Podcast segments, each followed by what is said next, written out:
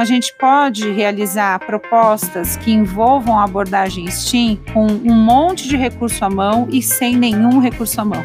Então eu vejo o STEAM como um potencial muito forte, tanto para o ensino remoto, no momento em que você vai provocando a criatividade dos alunos, quanto para esse retorno, com a ideia de que aquilo que eu posso fazer sozinho, eu faço na minha casa, com ou sem tecnologia, mas aquilo que eu posso fazer com o outro, e eu não preciso ficar encostado no outro, eu posso discutir com o outro, eu uso o espaço da escola para isso. Sou Lilian Bassic, diretora da Tríade Educacional e uma das organizadoras do livro STEAM em Sala de Aula. Instituto Claro. Educação.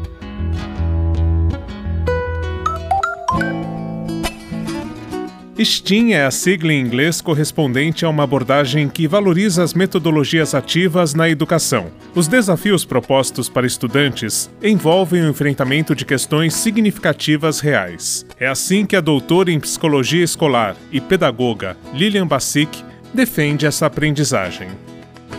O STEAM é um acrônimo que representa ciência, tecnologia, engenharia, arte e matemática basicamente está relacionado à conexão entre essas áreas, de uma forma que a gente possa realmente considerar a relação do aluno com essas áreas de conhecimento na resolução de projetos. E com o acréscimo de artes, quando a gente olha nas referências bibliográficas, a gente encontra muito o STEM, sem o A de arte, mas a arte ela está muito conectada com uma ideia de você pensar no design, na resolução de problemas. É um acréscimo que dá uma humanizada né, se a gente puder dizer assim, nessa questão da ciência, da tecnologia, da engenharia e da matemática. Nunca fui muito bom em matemática, coisa que eu só aprendi na prática.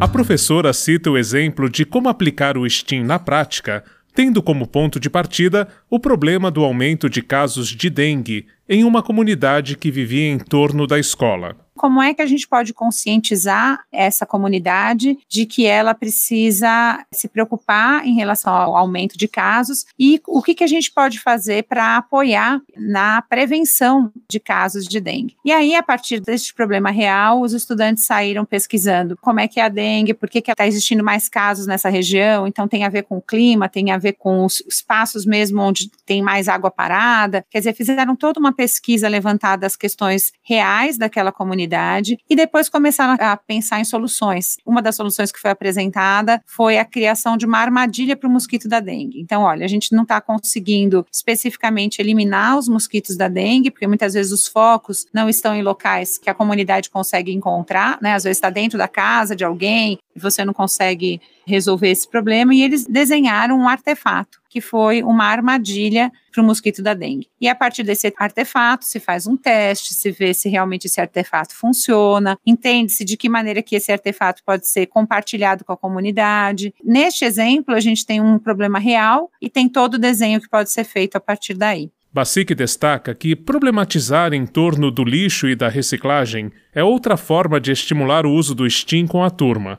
Pode-se propor a discussão de como o lixo é ressignificado e gera algo a partir desse processo. Então, os alunos vão identificar que tipo de material que tem no lixo, que podem ser reutilizados ou não, e de que maneira eles podem voltar para você utilizá-lo em outras questões, e não apenas construir esses artefatos, mas conscientizar a população de que muito daquilo que vai para o lixo poderia virar outras coisas antes de ir para o lixo, e se realmente tiver que ir para o lixo, como é que você pode fazer um melhor destino daquilo que você elimina. São exemplos voltados para a prática prática que podem ser utilizados para repensar a própria relação dos estudantes com a comunidade, com questões atuais e relevantes que eles se deparam.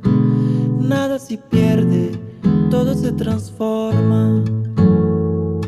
Mas se o STEAM é uma prática interdisciplinar que promove a interação entre ciência, tecnologia, engenharia, arte e matemática, Será que essa abordagem também pode ser utilizada no ensino híbrido?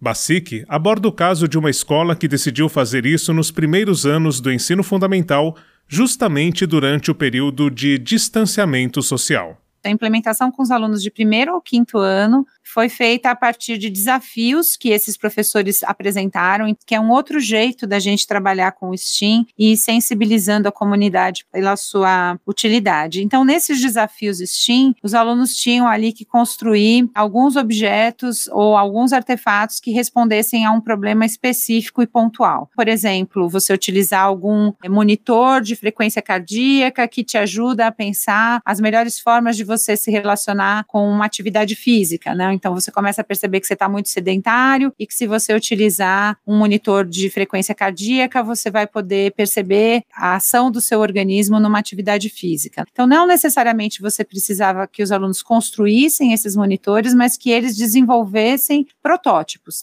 e pensar, óbvio, em comportamentos mais saudáveis. Então, você envolve aí na construção dos protótipos todas as áreas que estão no acrônimo do STEAM. A especialista explica ainda como o STEAM pode ser útil para o retorno às aulas de forma híbrida. Uma outra forma da gente pensar a organização desses novos espaços, desses novos tempos que a gente vai ter num retorno fracionado, em que a gente não vai ter todos os alunos na sala de aula ao mesmo tempo, a gente pode organizar esses alunos para atividades diferenciadas. Enquanto um grupo de alunos está em sala de aula, coletivamente, discutindo com o professor e pensando nesses projetos, nesses problemas a serem resolvidos, outros alunos podem estar trabalhando de uma forma mais individual, levantando pesquisas, trabalhando em cima de conceitos. A gente sabe que na escola pública muitos alunos não têm acesso às tecnologias digitais em suas casas. A escola pode ser o espaço para que, neste momento, a gente tenha um grupo de alunos trabalhando individualmente em computadores da escola, participando de uma parte mais de levantamento de conhecimentos para a construção desses projetos, quanto da aplicação, da utilização dessas informações para construir algo com o uso de recurso digital. A gente consegue organizar é, os espaços, os tempos e os usos de recursos dentro da escola de uma forma bem diversificada, né? O que garante essa visão de um aluno mais protagonista, mais autônomo e que consegue desenvolver as competências tanto cognitivas quanto socioemocionais. Sonho que se sonha só, é só um sonho que se sonha só, mas sonho que se sonha junto é realidade.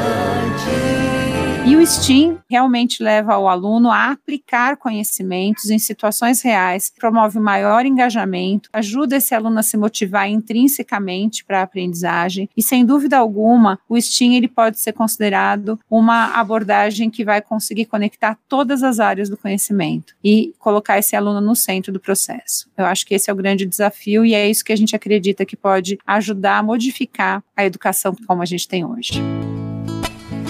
Para Lilian Bassic, o STEAM enfatiza a formação integral capaz de ir além do domínio cognitivo, desenvolvendo aspectos sociais e valores humanos nos estudantes. Com apoio de produção de Daniel Greco, Marcelo Abud para o Instituto Claro.